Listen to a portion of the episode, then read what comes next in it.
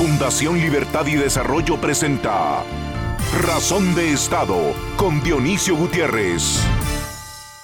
En los primeros días de 1854, hace 169 años, John Stuart Mill escribió en su diario que la inferioridad del presente en aquellos días era consecuencia de su superioridad respecto al pasado, más temprano en el siglo XIX.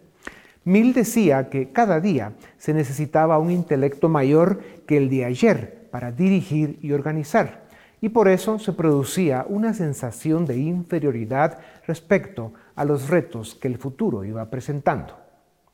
La historia de la especie humana nos cuenta que casi sin excepción cualquier momento presente ha sido superior respecto a cualquier periodo anterior aunque a veces no se sienta ni parezca, eso es lo que dicen los números y la estadística. Veremos cómo salimos del capítulo que hoy estamos escribiendo. El problema, o mejor dicho, el desafío de nuestro tiempo, es entender y gestionar este presente que nos toca vivir. Sin duda, y por la evidencia, cada día es más complejo.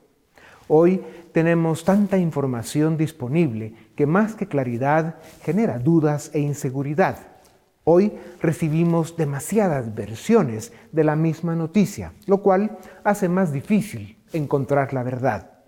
Y no hablemos de las opiniones, pues hoy, con el acceso a tantas plataformas, una persona, no digamos todas, puede dar una opinión distinta sobre el mismo tema en cada una de las marcas desde donde lo hace. En otro tiempo, a esto le llamaríamos inconsistencia. Hoy es la realidad. Y cuando multiplicamos el número de opiniones distintas y muchas veces contrarias por el número de canales de salida, más que enterados, terminamos confundidos y agobiados. La complejidad de nuestro tiempo, más que un problema, se debe ver como oportunidad. En gran medida, y a pesar de las amenazas, hoy somos sociedades más libres, con más acceso a las ideas, a la información y al debate. Claro, también hay más desorden y menos posibilidades de alcanzar acuerdos. Como digo, el desafío de nuestro presente está en aprender a dirigir, organizar y conciliar. Las naciones son inventos que se deben renovar según los tiempos que les toca vivir. Hoy, la salud, la economía, la política son temas que nos ocupan y en muchos casos nos preocupan. Lo importante es no perder de vista lo importante, nuestras libertades, el respeto a la ley, ser parte y participar de un sistema político que tenga sentido, valores y objetivos y que con nuestro trabajo y sacrificio nos ofrezca un presente en el que se puede vivir en libertad, con oportunidades, seguridad y bienestar. Si la historia y la estadística nos dicen que comparado con el presente, el pasado nunca fue de rosas ni claveles, este siglo que lleva apenas dos décadas ya nos dio buenos sustos y emociones. Este siglo es como es, no como quisiéramos que fuera, pero esto es lo que nos toca vivir y habrá que hacerlo con valor, energía y optimismo. Como sugería John Stuart Mill hace 169 años, hoy, en pleno 2022, nos toca a nosotros enfrentar nuestra realidad. El futuro puede esperar. Lo importante es gestionar el presente, pues este no se puede posponer. A continuación, el documental En Razón de Estado. A partir del final de la Segunda Guerra Mundial en 1945, el mundo inició una era de grandes transformaciones y evolución, con un saldo tan positivo para el Occidente libre y democrático que había triunfado, que, cuando aceleraron la globalización y el crecimiento económico, pensadores como Francis Fukuyama pronosticaron el fin de la historia, refiriéndose a que la democracia liberal y el capitalismo se consolidarían en el mundo para siempre. Sin embargo, en los primeros años del siglo XXI, la historia decidió cambiar de rumbo. A los ataques terroristas del 11 de septiembre de 2001 le siguieron la invasión a Irak, la guerra contra el terrorismo con la consecuente pérdida de libertades, irresponsables manejos macroeconómicos y un aumento en las amenazas y la desconfianza en el mundo que nos llevaron a la gran recesión económica que se manifestó en 2008. Al mismo tiempo que la especie humana encajaba estos golpes, se hacían evidentes las virtudes de la evolución exponencial en la tecnología y también sus defectos. El primero, la dificultad de los humanos para evolucionar al lado de la tecnología. Y el segundo, la irrupción de la era de la posverdad que hizo de la propaganda y la desinformación dos protagonistas globales. El célebre escritor francés Jean-François Rivel solía decir que la primera fuerza que dirige el mundo es la mentira. Las plataformas sociales dan cuenta de esto. La mayoría de los procesos electorales recientes están marcados por la desinformación y la manipulación. En las sociedades se han exacerbado la descalificación, la polarización y la radicalización. La mentira reina a la crisis económica global provocada por los problemas de salud, se sumaron los enemigos oportunistas del capitalismo y la democracia liberal, con sus tácticas populistas y su discurso de choque, autoritario y antisistema. Universidades y tanques de pensamiento del mundo afirman que el avance exponencial de la tecnología, así como promete facilitar la vida de las personas, también amenaza con generar desempleo llegando a extremos que indican que la mitad de las ocupaciones que hoy conocemos podrían desaparecer en las próximas dos décadas. En este tema, tenemos tareas pendientes importantes. Es evidente que el siglo XXI nos llegó con grandes desafíos. Estamos enfrentando una crisis sistémica y multidimensional. En medio de este complejo escenario geopolítico global, Estados Unidos, el referente capitalista y democrático de Occidente, a donde todos, o casi todos quieren emigrar, ha tenido que dedicarse a resolver sus propios problemas internos. América Latina pasó a tercer plano. China, Rusia y otros enemigos de la libertad aprovechan las circunstancias y promueven una agenda populista y autoritaria en nuestra región con sus alfiles, que hoy están desde México hasta la Argentina.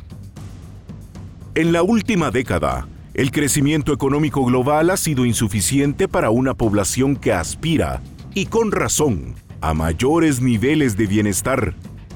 A esto se suma el advenimiento de parte de una generación de jóvenes que pretende trabajar poco, ganar mucho y si es posible, que todo sea gratis. Los seres humanos hemos demostrado nuestro valor y resiliencia en los momentos estelares de la historia. Hoy, el destino nos demanda estar a la altura de las circunstancias. Hoy, debemos revisar y modernizar nuestros modelos educativos y regresar a los valores de Occidente, los únicos que construyen naciones libres, dignas y prósperas. Hoy, Debemos volver a la senda de la democracia republicana, el respeto a la ley y la defensa absoluta, valiente e inequívoca de nuestras libertades. A continuación, una entrevista exclusiva en Razón de Estado. En la complejidad de nuestro tiempo, más que ver problemas, debemos encontrar oportunidades y soluciones. En gran medida y a pesar de las amenazas que hoy enfrenta América Latina, somos sociedades más libres, con más acceso a las ideas, a la información y al debate. Claro, también hay más desorden y menos posibilidades de alcanzar acuerdos. Hoy tenemos tanta información disponible que más que claridad genera dudas e inseguridad. Hoy recibimos demasiadas versiones de la misma noticia, lo cual hace más difícil encontrar la verdad. Hay tantas opiniones como personas y por lo tanto el mismo número de verdades distintas. Cada quien tiene su propia versión. De esto se aprovechan los políticos y si nos descuidamos, como ya está sucediendo en buena parte del mundo, nuestras libertades y nuestro futuro podrían terminar comprometidos. Las naciones son inventos que se deben renovar según los tiempos que les toca vivir. Hoy, una economía global insuficiente. Las disfunciones, por no decir las miserias de la política, las oportunidades y las disrupciones la tecnología nos ponen en una cancha de juego que requiere de grandes porteros, buenos defensas y mejores goleadores. Para discutir sobre estos temas de gran vigencia y complejidad para el mundo de hoy, tengo el gusto de presentarles al equipo de Fundación Libertad y Desarrollo. Paul Boteo, nuestro director ejecutivo, el licenciado Philip Chicola, director del área política, y el licenciado Edgar Ortiz, director del área legal. Philip, los últimos dos años pusieron de cabeza al mundo. Eh, nos viene un futuro distinto al que habíamos pensado. ¿Cómo ves que va a ser la vida en los temas de trabajo, en las relaciones, en general, el diario vivir? En el siglo XVI, cuando terminó la peste negra, se generó, digamos, una transformación del modelo social que dio lugar al Renacimiento. Yo creo que en gran, en gran medida, cuando se dan grandes hitos en la historia, como la peste del siglo XXI que acabamos de vivir, pues es natural pensar de que se van a producir grandes transformaciones sociales, económicas, educativas, que apenas las estamos viendo. Por ejemplo, creo que en primer lugar estamos viendo una profundización de la revolución digital y la revolución de la información, porque vimos cómo decenas de empresas en el momento de la crisis tuvieron que recortar costos, convirtiendo trabajo que llevaban personas a eh, trabajo que se puede realizar de forma automatizada a través de tecnología y demás. Segundo, el comercio global se volvió mucho más dependiente de transacciones digitales. Lo mismo en materia financiera, es decir, se aceleró la, velocidad con la que la revolución digital se venía generando. Otra dinámica también interesante, creo yo, que eh, esto lo que ha venido a generar es un cambio significativo en la forma como las personas llevan a cabo sus relaciones sociales. Porque obviamente también esta peste del siglo XXI lo que hizo fue que nos enconchó hizo que nos separáramos más del relacionamiento del día a día. Y eso lo que ha provocado es el desarrollo de pequeñas burbujas de información en donde las personas ya solo se rodean de microcírculos o de microcosmos de personas que tienden a, tener ideas similares. Esta sería una cara negativa de la era exponencial en la tecnología. Totalmente, es que al final, a ver, como lo mismo que pasó en el siglo XVI, Hoy no sabemos si la profundización de la revolución digital y de la era tecnológica generado como consecuencia de los eventos de los últimos dos años va a ser 100% bueno o va a haber una serie de externalidades. Con los golpes que ha sufrido la economía, los medios de comunicación del mundo también han sufrido. Y esto ha generado esa dinámica donde cualquiera es un reportero que se inventa cualquier historia y la convierte en noticia y para muchos es la verdad. ¿Qué efectos está teniendo eso también en la vida diaria de los seres humanos? Yo creo que hay dos factores. El primero es que tenemos por naturaleza algo que se llama sesgo de confirmación. Nos gusta rodearnos de información que confirma lo que ya pensamos y desechar la información que de alguna forma niega lo que pensamos. Y el problema de las redes sociales es que yo puedo rodearme únicamente de aquella gente que piensa como yo, excluir las ideas de la gente que piensa distinto, comparado con el mundo anterior, donde los medios tradicionales al menos nos obligaban a exponernos a información distinta. Y el segundo punto es que las plataformas no son neutrales. Y un poco el problema que se ha encontrado, y lo, trabaja muy bien Ezra Klein en su libro ¿Por qué estamos polarizados?, es que las redes sociales funcionan a base de activar emociones. Entonces las plataformas también promueven que los mensajes más hirientes, más extremistas, más radicales tengan muchísima más presencia que mensajes moderados, informativos, educativos y demás. Así que también creo que hay que, eh, de alguna forma, darle la responsabilidad que se merecen estas plataformas. Claro, las fake news, la desinformación, la descalificación que se vive tanto en las redes, que es básicamente lo que está tomando más control de la comunicación del mundo, sí está produciendo sociedades más enfrentadas, eh, menos funcionales, eh, con mucha más dificultad para discutir los temas serios, para lograr consensos, tomar decisiones y convertirlas en realidades que al final sean las que benefician al mundo. O sea, sí, los desafíos son extraordinarios en ese campo. Sí, totalmente. Y lo que estamos viendo es que también las empresas de tecnología, que son las que administran las redes sociales, no están tomando una posición neutral en este debate, al contrario, ellos están asumiendo el rol de volverse sensores activos. Entonces, lo que va a terminar ocurriendo es que hoy es cierto, estamos eh, en un escenario en donde estamos presa de la desinformación, porque cualquier persona es generador de contenidos y no hay mecanismos confiables, efectivos y eficientes que le permitan al usuario validar la información que está recibiendo. ¿Qué están haciendo las redes sociales? Están poniendo sus propias políticas. Lo veíamos, por ejemplo, con la pandemia. Eh, las mismas redes sociales establecían límites de qué se podía decir y qué no, pero eventualmente esa misma discusión se mueve al ámbito político, se mueve al ámbito social. Ya nos van a censurar.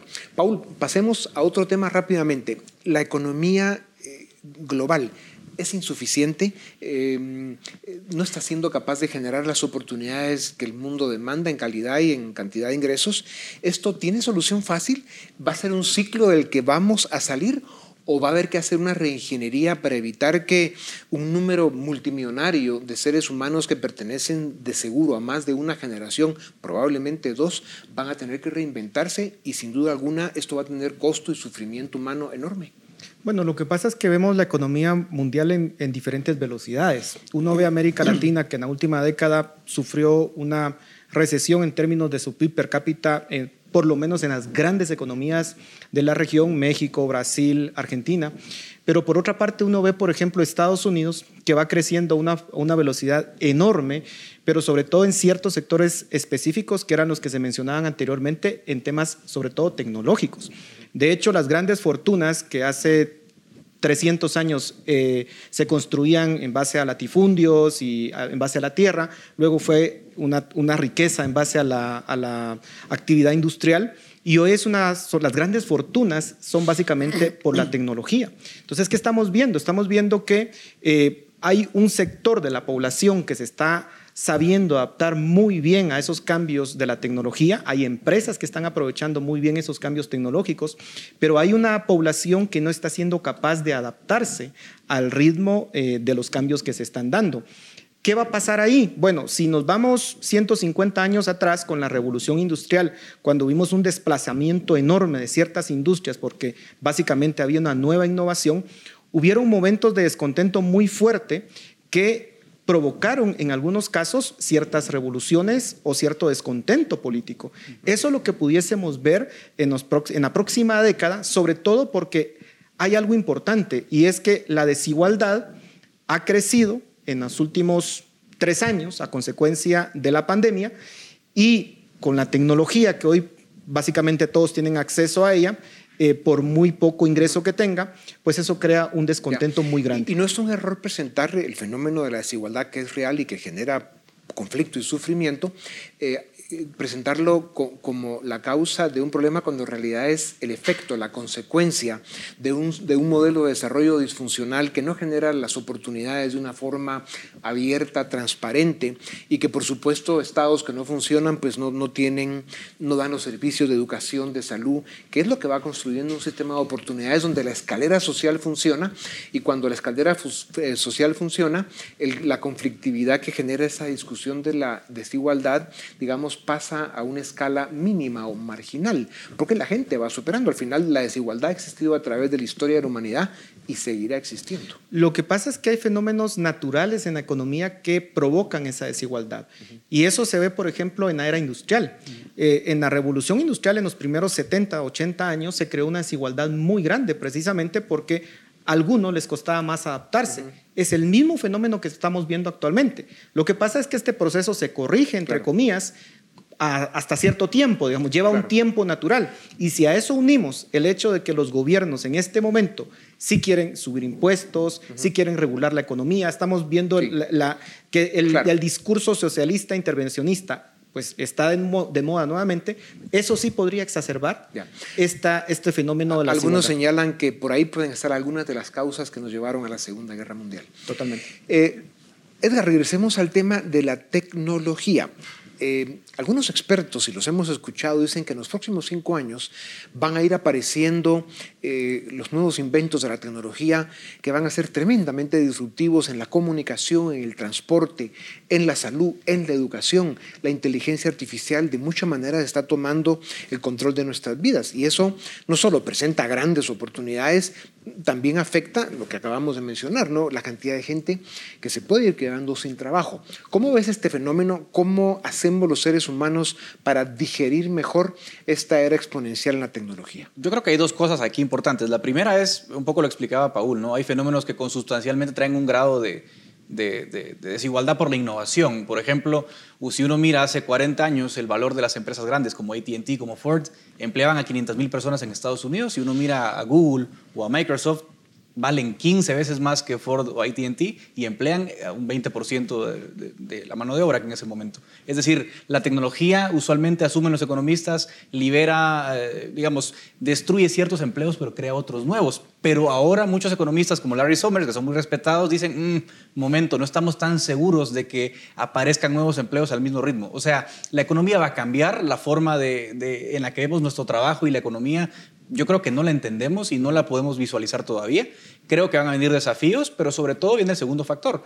Eh, las, ese modelo en el cual nosotros aprendemos una, una, profesión, un conocimiento a los 25 años y vamos al mercado laboral, se va a acabar. Ahora vamos a ser unos aprendices permanentes y lo que va a demandar esta nueva era, creo yo, es un desafío muy grande en materia de educación. Ya vamos a ser aprendices permanentes y eso requiere una un set de habilidades que la educación de hoy no nos da.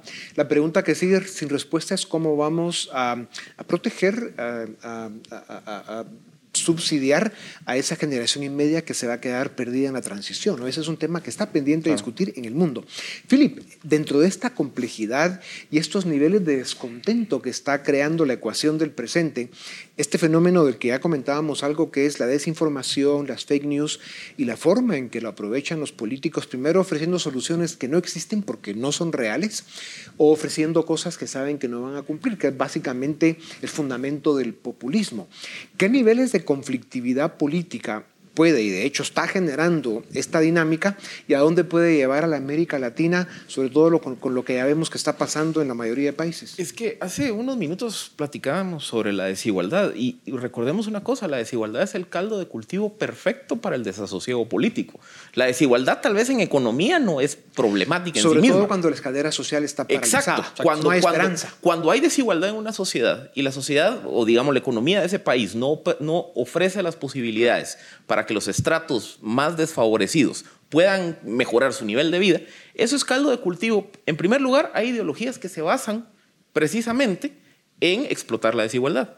El populismo se basa precisamente en una visión de nosotros contra ellos, los que tienen versus los que no tenemos, y ponerlos a enfrentar. la principal causa de estallidos sociales a lo largo de la historia de la humanidad siempre ha sido el descontento económico. Entonces, ¿qué tenemos? La teoría de lucha de clases de Marx y, todos los fenómenos que se producen desde eh, aquellos días. Toda la segunda mitad del siglo XX encuentra, digamos, en estas ideas el, origen de mucho del conflicto político. ¿Qué tenemos? En un contexto en donde el fake news, la desinformación, por todo lo que hemos venido platicando, se está eh, exponenciando. En un contexto donde la economía está cambiando a una velocidad en donde no sabemos qué va a pasar con miles de puestos, millones de puestos de trabajo. En un contexto en donde hay una nueva generación con una visión, digamos, un poco más dependiente del favor público. Todo esto lo que termina creando es el caldo de cultivo ideal para que surjan nuevos tipos de populismos. Veamos sociedades que parecían muy desarrolladas. Estados Unidos, Donald Trump es un populista. En América Latina estamos viendo un populistas eh, que están reviviendo, digamos, el discurso del socialismo del siglo XXI. En Europa hemos visto populistas de extrema derecha que explotan el discurso, digamos, antimigrante, xenofobia, digamos, de, aislamiento con el, con el populismo de izquierda, que es regalemos todo lo que Estás planteando los elementos de esta ecuación enormemente compleja que no estamos siendo capaces de encontrarle la solución. Paul, hablando sobre la dependencia de esa parte de la sociedad eh, con el Estado y eh, con, sus papás o sus abuelos, eh, hemos hablado en esta casa muchas veces sobre esa parte de esta generación en especial a la que llaman millennials, de los cuales en alguna medida aquí habemos varios, en tu caso medio estás en la frontera, pero es, este grupo que lo que quieren es trabajar poco, ganar mucho y si es posible que todo sea gratis. Y, entonces eh, generan altos niveles de frustración ¿verdad? por expectativas muy altas que no se están cumpliendo, porque la realidad está muy abajo de esas expectativas. Esto le agrega un elemento de complejidad a esta ecuación a la que no le hemos encontrado solución, que realmente nos presenta pues, amenazas, riesgos formidables. ¿Cómo salimos de, esta, de este entuerto, de este laberinto? Lo que pasa es que tenemos aquí dos factores. Por ejemplo, Philip mencionaba el tema de Donald Trump. Donald Trump nace, digamos, con este discurso social, eh, eh, populista, pero no olvidemos algo, su público era en gran medida los trabajadores que se habían quedado desplazados por el movimiento de las grandes empresas de Estados Unidos hacia China. Digamos que ahí hay un factor real que podríamos decir que sí estaba causando desasosiego económico y que Donald Trump lo puede explotar. Pero también hay algunos factores psicológicos o sociológicos que son los que ustedes mencionan, que es el tema de cómo estas generaciones prácticamente son los que tienen mejor acceso a educación, salud, tecnología, y sin embargo es una generación sumamente insatisfecha. Creen que no tienen lo que merecen y creen que tienen que trabajar muy poco para hacerlo. ¿Hay algo que se pueda hacer con eso? Yo creo que muy poco. Y creo que cada generación tiene que estrellarse en, su, pues, eh, en sus propios fracasos para poder de alguna forma aprender. ¿Y cuál es el problema de las generaciones actuales? Es que ya se les olvidó el siglo XX. Ya se les olvidó la Primera Guerra Mundial, la Segunda Guerra Mundial, la Guerra Fría. Ya se les olvidó básicamente los dolores que se sufrieron en el siglo XX y creo que esta generación va a sufrir lo mismo. Pero si me permite un segundo más, es que yo no quisiera que se creyera que el tema es desigualdad. El tema es, como usted decía, cómo generamos crecimiento económico, cómo generamos oportunidades. Pero ese discurso se está perdiendo dentro de todo esto y estamos haciendo las cosas peor. Vamos hacia un discurso de subir impuestos, de regulación y de tratar de, de alguna forma, eh, que todas las personas tengan condiciones iguales, lo cual es un error porque, pues, lamentablemente los resultados son distintos de acuerdo al esfuerzo y el talento de cada quien. Así Edgar, eh, perdón, Philip, nos quedan dos temas y pocos segundos. Edgar, eh, una de las consecuencias que tiene estas dinámicas que está viviendo el mundo es la migración. Vemos que una buena parte de América Latina se sigue tratando de ir a Estados Unidos y de hecho está sucediendo, y vemos que una buena parte del África, si no toda, y una parte del mundo musulmán están emigrando hacia Europa. Eh, este fenómeno va a cambiar la cara de la Tierra en los próximos 15, 20 años. ¿Qué mundo ves? Bueno, yo creo que un, un mundo muy distinto que conocemos, no sé si ser optimista o, no. Digamos, en, Europa creo que es un poco distinto porque la migración tiene un componente religioso, ¿no? Una población musulmana que no, no entiende muy bien los valores del Estado laico y eso y no se integra en las sociedades a las que va. Y no se integra y tampoco creo que los gobiernos europeos hagan tantos esfuerzos para integrarlos. Por ejemplo, en Canadá no están permitidos los guetos, digamos, de, una sola eh, comunidad. En Estados Unidos creo que hay un poco más de suerte porque la migración latinoamericana se asimila un poco más fácil. Igual, el problema sigue siendo demográfico. Los, los países de renta alta tienen menos hijos, necesitan mano de obra barata que, que no tienen y la migración de alguna forma les cubre. Pero yo sí soy un poco más pesimista con Europa. Creo que estamos viendo problemas en Francia, en Bélgica, radicalización de grupos eh, islámicos, que creo que van a ser un problema grande en el futuro próximo. Solo les digo una última cosa. En Francia, tener un candidato como Eric Zemmour que hace parecer a Donald Trump un bebé es un síntoma de lo mal que están las cosas en Europa. Philip, para terminar y en los segundos que nos quedan, el hijo de Putin que maneja Rusia eh, está con intenciones de invadir y quedarse con Ucrania. Eh, estamos viendo la reacción de Estados Unidos y de Europa, están hablando de dejarlos fuera del SWIFT, que es el sistema que controla la comunicación bancaria y monetaria del planeta, lo cual no sería mala idea. Luego vemos cómo China también amenaza a Taiwán y Estados Unidos y Japón también ubicándose en el estrecho de Formosa para, digamos, defender la posición. ¿A dónde va el mundo con, este nivel de agresiones pues, de estos bravucones prepotentes que tienen complejo imperialista? Bueno, estamos viendo varios elementos. Primero, la crisis de Ucrania ha sido calificado por expertos en política internacional como la mayor tensión desde la Guerra Fría. Y aquí pareciera que estamos pagando el costo del repliegue estratégico que ha hecho Estados Unidos de su rol de policía del mundo en los últimos 10 años. Porque en gran medida lo que estamos viendo en la, en la crisis ucraniana es la Unión Europea que ha vivido coqueteando con Ucrania, que quiere incorporar formalmente Ucrania al, al modelo de la Unión Europea, aún a pesar de que Ucrania está en el círculo de influencia de, de Rusia, vemos que la Unión Europea, digamos, eh, se pone a jugar en el patio trasero a los rusos, pero quiere que sea la OTAN y Estados Unidos quien salga a defender cuando Rusia se mueve. Lo mismo pasa con Taiwán, digamos, si no fuera por la séptima flota de Estados Unidos que está en el estrecho de Formosa, Taiwán no existiría. En términos prácticos, hemos visto cómo China en los últimos 15 años ha llevado una política muy exitosa de ir quitándole el agua al pez. Le ha ido quitando reconocimiento internacional a Taiwán. Solo veamos lo que ha pasado en Centroamérica. En 15 años, Costa Rica, Nicaragua, eh, El Salvador y Honduras quizá han ido abandonando Taiwán para pasarse a China. Entonces, estamos viendo que hay una Rusia más agresiva con Ucrania diciendo, como Estados Unidos se fue, no hay quien me ponga un, un alto. Y del otro lado, China, viendo cómo ahoga el apoyo internacional de Taiwán, y creo que al paso que va, creo que solo Guatemala y tal vez Belice van a quedar reconociendo Taiwán. Muy bien. La salud, la economía, la política son temas que nos ocupan y en muchos casos nos preocupan. ¿Por qué la política afecta tanto a la economía y viceversa? La historia y la estadística nos indican que el pasado nunca fue de rosas ni claveles, pero este siglo, que apenas lleva dos décadas, está dando buenos sustos y demasiadas emociones. Este siglo es como es, no como quisiéramos que fuera, pero esto es lo que hay.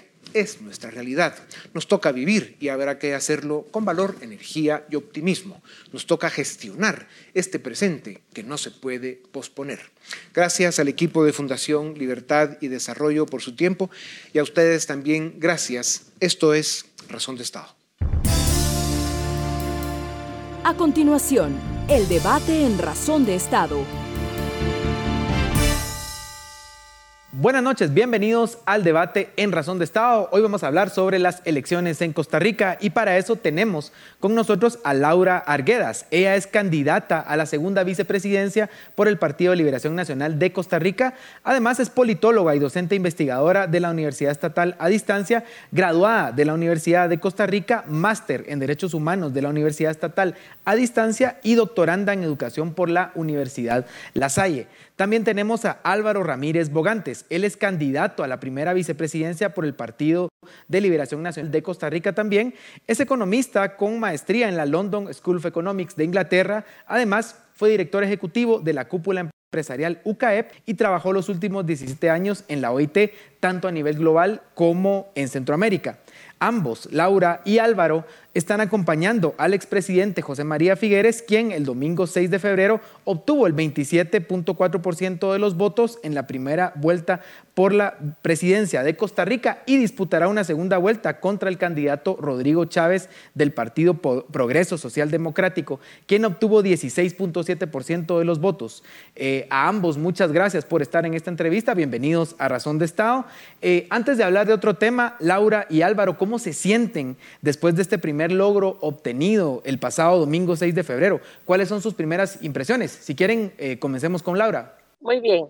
Eh, bueno, las primeras impresiones son de que en Costa Rica tenemos, eh, como le señalaba antes, una fiesta democrática que es maravillosa. Tenemos una democracia que dichosamente el, el mundo reconoce.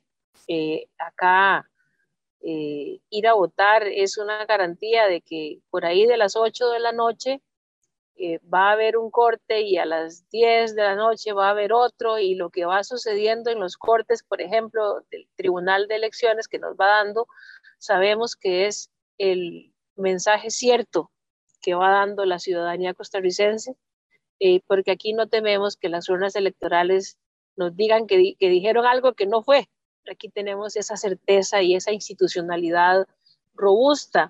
Y bueno, una vez que ganamos esta primera ronda por un porcentaje que es bastante amplio, eh, son más de 190 mil votos, la diferencia con el contendor que viene atrás, eh, eso da una ventaja valiosa y también una enorme responsabilidad para no, como decimos acá en Costa Rica, para no aflojar, para no confiarse para redoblar esfuerzos en los cuales estamos. ¿Por qué? Bueno, con esto termino mi primer comentario, porque eh, atisbamos peligros para nuestra democracia, atisbamos el fantasma del populismo, eh, y bueno, y esas cosas eh, son nefastas, hemos visto en otros países cómo afectan hoy día y tendremos una lucha electoral importante para demostrar que la socialdemocracia no puede pasar de moda. Gracias, Laura. Vamos a hablar de ese tema un poco más adelante, pero antes de eso, Álvaro, algunas primeras impresiones sobre lo que pasó este domingo. Sí, como bien decía Laura, estamos muy contentos por el buen funcionamiento y la buena salud de la democracia costarricense. 25 partidos participaron en esta elección y hay un sentimiento mayoritario de que Liberación es el partido que le ofrece a Costa Rica la mejor solución para salir de la crisis que hemos vivido en estos últimos años y sobre todo para recuperar la esperanza en esta transformación hacia una Costa Rica de oportunidades. El partido ganó la gran mayoría de los cantones, eh, cerca de 65 de los 82 cantones del país. El partido logró aumentar la fracción que vamos a llevar a la Asamblea Legislativa y por supuesto tenemos este margen del que hablaba Laura respecto al contendor. Entonces, desde el punto de vista de los resultados electorales son muy satisfactorios y muy positivos para la Liberación Nacional y ahora viene el tiempo de unir y ya el candidato, de hecho, ha estado estableciendo también puentes con otras fuerzas políticas, porque lo que se trata ahora es de abrir las puertas, de generar confianza a partir de esos puentes que se vayan creando, a partir de las coincidencias, que en Costa Rica tenemos muchas entre distintas fuerzas políticas, y construir a partir de esas coincidencias eh, lo que sería el puente hacia el gobierno y hacia esa necesaria tarea de rescate y transformación nacional. Así es que muy optimistas, la democracia en Costa Rica sigue siendo una democracia robusta, el partido demostró una gran fuerza en las elecciones y el electorado nos favoreció con su confianza y ahora tenemos ese proceso y esa tarea de unir a los costarricenses, unir a las fuerzas políticas en torno a un gran proyecto país eh, de construcción de oportunidades para las personas, sobre todo las que han sido más afectadas por la crisis. Laura, según resultados preliminares, quien gane la segunda vuelta en abril gobernará con una asamblea de seis partidos políticos, un Congreso menos fragmentado de lo que han tenido en el pasado, en donde se han llegado a tener hasta nueve partidos políticos en el legislativo. El Partido de Liberación Nacional será quien cuente con más diputados, pero no tendrán una mayoría. ¿Cómo ven ustedes el panorama legislativo para los próximos cuatro años? Pues, pues, bien, eh, un poco por lo que, como lo decía Álvaro, es eh, tender puentes, conversar, eh, negociar. la democracia hoy día en su vertiente representativa y también en su vertiente participativa exige diálogo, exige consensos, exige también discrepancia para arreglar y caminar y encontrar siempre los puntos que permitan avanzar, porque discrepancias vamos a tener pero tiene que haber, y en Costa Rica los hay, muchísimo más puntos de encuentro que de, discrepancia. Entonces, en, en, un, en, una asamblea legislativa fragmentada, pero no mucho, eh, habrá que negociar, habrá que anteponer los intereses del país, sin duda. Y, y claro, la idea que tenemos, esos 25 partidos, por ejemplo, que se matricularon para participar en el proceso electoral, y estas eh, fracciones legislativas que quedaron, que son seis, eh, el interés es uno, eh, ayudarle al país, rescatar a Costa Rica. Y ahí hay puntos de encuentro importantes. Ahora, no podemos soslayar, además, que las democracias robustas del mundo, muchas de ellas semipresidencialistas o bien parlamentarias o presidencialistas, tienen por mandato la negociación parlamentaria. Es la única forma de alcanzar acuerdos. Ya en aquella visión de suma cero ya, ya no es viable en una democracia robusta y nosotros tenemos una democracia robusta. Gracias. Álvaro, en, en, sus mensajes de campaña ustedes hablan que Costa Rica vive una emergencia de anemia económica o un estado de emergencia no declarado. ¿A qué se refieren con esto y qué necesita Costa Rica para salir de ese estado de emergencia? Bueno, los síntomas son muy claros. La tasa de desempleo más alta de todo el continente americano, sobre todo para jóvenes y para mujeres. Tenemos un nivel de pobreza que no habíamos visto en Costa Rica desde los años 80, producto de la falta de ingresos. Y tenemos además una situación fiscal bastante frágil, con una deuda que está rondando el 70% del PIB, la más alta de hace ya varias décadas. Entonces, tenemos síntomas que demuestran con mucha claridad que el país viene sufriendo ese problema, esa emergencia no declarada de la que habla el presidente Figueres o la insuficiencia de crecimiento económico. Y eso no es exclusivamente resultado de la pandemia. Y eso es muy importante entenderlo. No es un fenómeno solo coyuntural. Ya teníamos señales de eso desde hace rato y la economía en la última década creció a tasas de cercanas al 3.5% y por eso la tasa de desempleo pasó del 6 al 12 antes de la pandemia. Entonces, ¿qué se necesita para arreglarlo? Primero se necesita confianza de que el timón está en buenas manos, de que hay una claridad en la visión del líder que tiene el equipo para llevar esas propuestas que son las más robustas a buen puerto. Pero además se necesita acciones de emergencia. Por eso el programa que hemos propuesto se llama el 911 para la recuperación eh, de la economía y del empleo. Son seis ejes para generar 200 mil empleos en 24 meses y poder invertir recursos que el país tiene de distintas fuentes, incluyendo fondos de pensiones, incluyendo recursos de banca de desarrollo, incluyendo superávit de instituciones de capacitación, y convertir esos recursos en la fuerza para darle al país un impulso importante en sectores como el sector agropecuario y turismo, que llevan empleo en la zona rural, y también capacitar personas para 30 mil puestos que hoy tenemos en zona franca que no estamos pudiendo llenar porque no tenemos a las personas con las competencias correctas. Entonces, es un programa de emergencia que tiene una clara meta, tiene un claro modelo de implementación y una identificación de recursos, porque no nos podemos dar el lujo de esperar esta reactivación y sobre todo el rescate de Costa Rica de la situación de alto desempleo que tenemos tiene que empezar de manera inmediata y por eso ese carácter de emergencia del programa de empleo y reactivación económica. Gracias. Laura, una parte clave del plan de gobierno, ya lo hablaba usted eh, al inicio de esta entrevista, es el diálogo con los distintos sectores de la sociedad costarricense. ¿Por qué está Costa Rica tan necesitada de un diálogo entre la sociedad? ¿Qué los llevó a este punto? Bueno, eh, vamos a ver. La, situación de enojo, la, situación, en algunos casos, de frustración de muchas personas de la sociedad civil, eh, no es un monopolio, digamos, de la sociedad costarricense, es un reflejo de lo que está sucediendo en el mundo. Eh, la desigualdad en el mundo está disparada como nunca y Costa Rica no es la excepción. Eh, lógicamente luchamos contra, contra ese efecto nosotros hemos tenido por muchos años un Estado social de derecho valioso, fuerte, y que ha propiciado una clase media robusta, que eso ha caracterizado mucho a la sociedad costarricense. Esa clase media eh, ha venido en detrimento, eh, las personas están perdiendo poder adquisitivo, tenemos problemas de empleo, tenemos problemas de desigualdad enormes.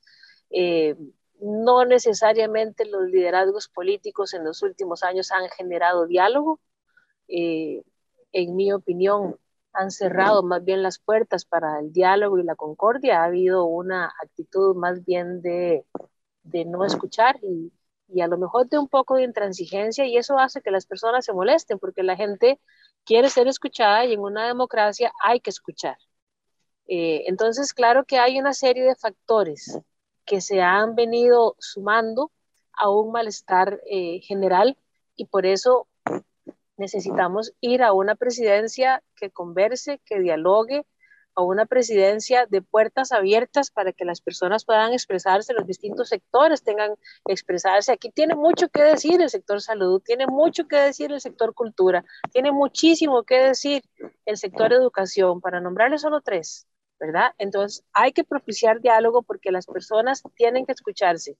Vivimos en democracia y la democracia implica diálogo entre las partes. Álvaro, veo que empleo y medio ambiente son dos temas claves del plan de gobierno que están presentando ustedes. ¿Cuáles son las propuestas en esa línea? ¿Qué hay de novedoso en la propuesta que ustedes están presentando ahora al pueblo costarricense?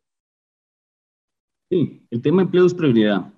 Tenemos una gran necesidad de llevar ingresos a las familias y que las familias tengan oportunidad de salir de la pobreza trabajando. ¿Qué se necesita para que haya empleo? Hay este programa que le comentaba antes, el 911, seis ejes, incluyendo viviendas, reactivación de viviendas, 160 mil viviendas, impulso a turismo y agropecuario que lleva empleo a zona rural, oportunidades para las 30 mil empleos disponibles, preparando a las personas con las competencias para la nueva economía, conectividad, para que podamos usar las autopistas digitales y conectarnos a empleos afuera de Costa Rica, trabajando desde Costa Rica, y un bono también para personas que están, sobre todo mujeres que están en situación de desempleo, para mejorar su perfil de empleabilidad y durante el, el periodo de formación haciendo labores comunales generar ingresos. Ese es un programa, 200 mil empleos, dos años, 2 mil millones de dólares. Tenemos otro programa que se llama Juventudes sin Fronteras, que está específicamente enfocado en mejorar las opciones que tiene la gente joven para aprender, para emprender y para trabajar, y llevar el gobierno al celular que cada persona joven en Costa Rica en su celular pueda acceder a los servicios que el Estado le ofrece en esos tres campos.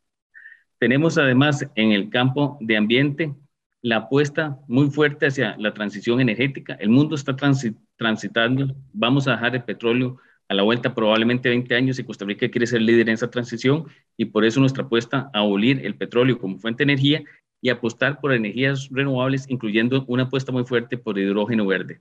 El hidrógeno verde es una gran oportunidad para un país como Costa Rica y estamos apostando fuertemente a la creación de empleos verdes en ese sector de las nuevas energías.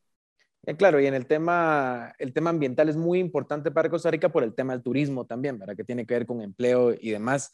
Laura, eh, este proceso electoral registró la mayor abstención en 60 años, eh, con más del 40%. ¿Cómo se explica esto y qué está pasando en Costa Rica? ¿Por qué se dan estas condiciones? Bueno, eh, una de las razones bien puede ser el tema de la pandemia. Nosotros hemos eh, acudido a una elección eh, nacional en pandemia, no ha terminado, ¿verdad? Hay personas contagiadas, la, variable esta del Omicron, no sé si se dice así, que es correctamente, sigue latente en, Costa Rica. Hay solamente uno o dos países que han levantado restricciones en el mundo al día de hoy. Y bueno, eh, la condición de pandemia eh, tiene que haber incidido de alguna forma, creemos nosotros, en el abstencionismo. Y otra parte, otro porcentaje que no, no sabría decirle cuál, pero que, pero que claro que tiene que incidir, es un poco lo que hablábamos antes, eh, el descontento que hay en buena parte de la población. Sin embargo, eh, lo preocupante acá y que debemos trabajar y debemos cambiar es que cuando las personas están molestas por un gobierno en democracia, lo ideal es que lo vayan a manifestar a las urnas. en las urnas usted puede decir porque el sufragio es sagrado y es de suyo propio aquella decisión, quién quiero que permanezca, quién quiero que se vaya, quién, a quién quiero desaparecer, qué no me gusta y qué no, ¿verdad? Eh, y bueno, en este caso, una de las, eh, de las grandes cosas que sucedió, o de las cosas que impresionaron a muchas personas, es que eh, el partido de gobierno obtuvo menos del 1%. Ahí hay un mensaje muy claro de la población, ¿verdad? Que refleja descontento, que refleja una censura, que no es una censura en, armas, es una censura en votos, ¿verdad? Y tal vez entre la pandemia y el descontento eh, se sumó un porcentaje un poco mayor en esta ocasión. Nos quedan solo dos minutos, así que les pediría brevedad en las próximas dos preguntas. Álvaro, ¿cuáles son los temas que ocuparán el debate político en estos meses que quedan para la segunda vuelta? ¿Cuáles son los puntos diferenciadores de la propuesta política que ustedes están presentando contra la de Rodrigo Chávez y su equipo? Bueno, el tema empleo definitivamente es una de las cosas fundamentales y cómo reactivar la economía, cómo recuperar una sociedad de oportunidades para todas las personas sin dejar a nadie atrás esa es la oferta de liberación nacional. Es una ruta no solo de rescate inmediato, sino de transición hacia una economía del bien vivir, que es lo que estamos, eh, lo que hemos estado prometiendo en la sociedad costarricense y ofreciendo soluciones y rutas concretas para eso. Pero hay una cosa muy importante, hay dos diferencias muy grandes. Una, el liderazgo de José María Figueres, su capacidad ya en gobierno, él es el único que ha sido presidente de Costa Rica. Y segundo, el equipo. A diferencia del otro partido, el otro partido tiene un plan de gobierno muy débil y no tiene equipo. En nuestro hemos, presentado el plan más robusto, con las propuestas más claras, pero además hemos estado presentando equipos al electorado, el equipo económico, el de ambiente, el de salud, etcétera. Nosotros no estamos apostando solo a la figura muy importante del líder, sino también a los equipos que lo van a acompañar para llevar esas propuestas a la realidad. Laura, esta pregunta es compleja, a lo mejor para responderla rápido, pero eh, eh, pido un esfuerzo ahí enorme, perdón. Costa Rica ha sido por años una de las democracias más estables de la región. Sin embargo, viendo los problemas que están surgiendo en otros países latinoamericanos, en donde el populismo, el autoritarismo y las propuestas extremistas siguen tomando fuerza, ¿cree que la situación actual del vecindario podría afectar eventualmente a Costa Rica? ¿Qué podrían hacer ustedes para evitarlo?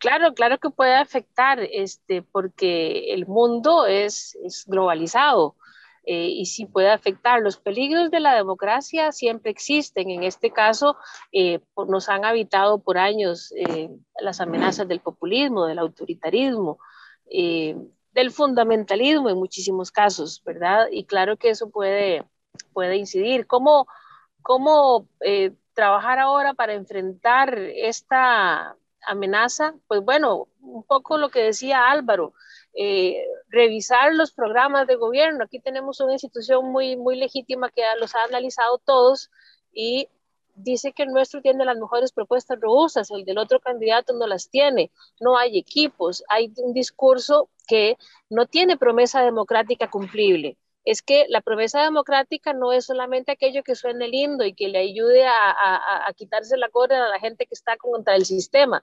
Implica muchísimo más, tiene que haber muchísimo más cuidado. Nosotros tenemos un candidato responsable que ha hecho una promesa democrática que sea cumplible, porque si no, vamos a seguir nosotros eh, de alguna manera perpetuando la desconfianza que genera eh, la, la, promesa democrática que no se cumple. Claro que son muchos los peligros, eh, Luis, y, estamos trabajando con propuestas concretas. Ahora, eh, la última cosa y con esto cierro, aquí es hablando de hechos, ¿verdad? Aquí hay que hablar de hechos porque las cosas hay que llamarlas como son. Hay un tema evidente, comprobado, documentado de hostigamiento sexual Pero si eso no es suficiente, hay otros hechos que tienen que ver con la propuesta robusta que tenemos en las materias de las que hablaba Álvaro, con la, que, otros hechos que tienen que ver con la clase de candidato que nosotros tenemos que sabe qué es lo que hay que hacer y que no ha estado 35 años viviendo fuera y que viene a decir que conoce todo lo que sucede aquí. Eh, son muchas las cosas que se pueden evidenciar y que son hechos. Laura Arguedas y Álvaro Ramírez, vicepresidenciables del Partido de Liberación Nacional de Costa Rica. Muchas gracias por acompañarnos en esta entrevista y a ustedes muchas gracias también por estar con nosotros todas las semanas en Razón de Estado. Volvemos la próxima semana con más. Razón de Estado con Dionisio Gutiérrez es una producción de Fundación Libertad y Desarrollo.